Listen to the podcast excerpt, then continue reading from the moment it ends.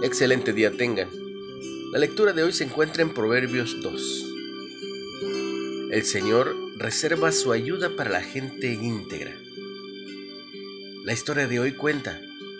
Hace poco asistí a la graduación de una escuela secundaria, en la que el orador presentó un desafío imprescindible para los jóvenes que esperaban recibir sus diplomas. Dijo que era un momento en que todos les preguntaban, ¿qué vas a hacer ahora? ¿Qué carrera les gustaría seguir y a qué universidad iban o a dónde trabajarán? Pero luego dijo la pregunta más importante. Era, ¿qué estaban haciendo ahora? En el contexto de su andar en la fe, ¿qué decisiones tomarían que los guiarán a vivir para Cristo y no para sí mismos?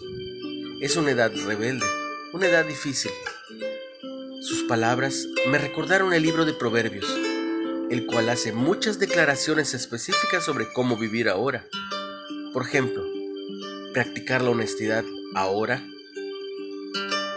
escoger los amigos correctos ahora, vivir en integridad ahora, ser prudentes ahora, hablar con sabiduría ahora, vivir para Dios ahora.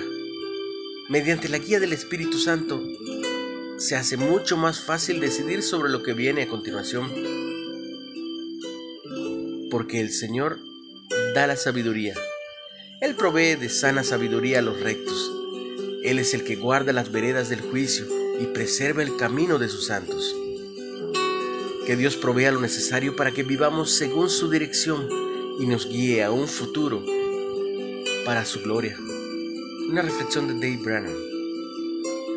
Padre, dame sabiduría para vivir de forma que te agrade y refleje quién eres. Que se haga tu voluntad y no la mía. ¿Qué debes cambiar ahora para honrar a Dios? ¿Cómo puedes buscar la guía y poner el orden de Dios para hacerlo?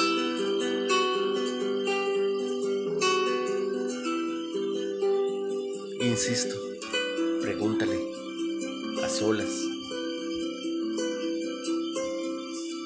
Y estoy seguro que recibirás mucha bendición,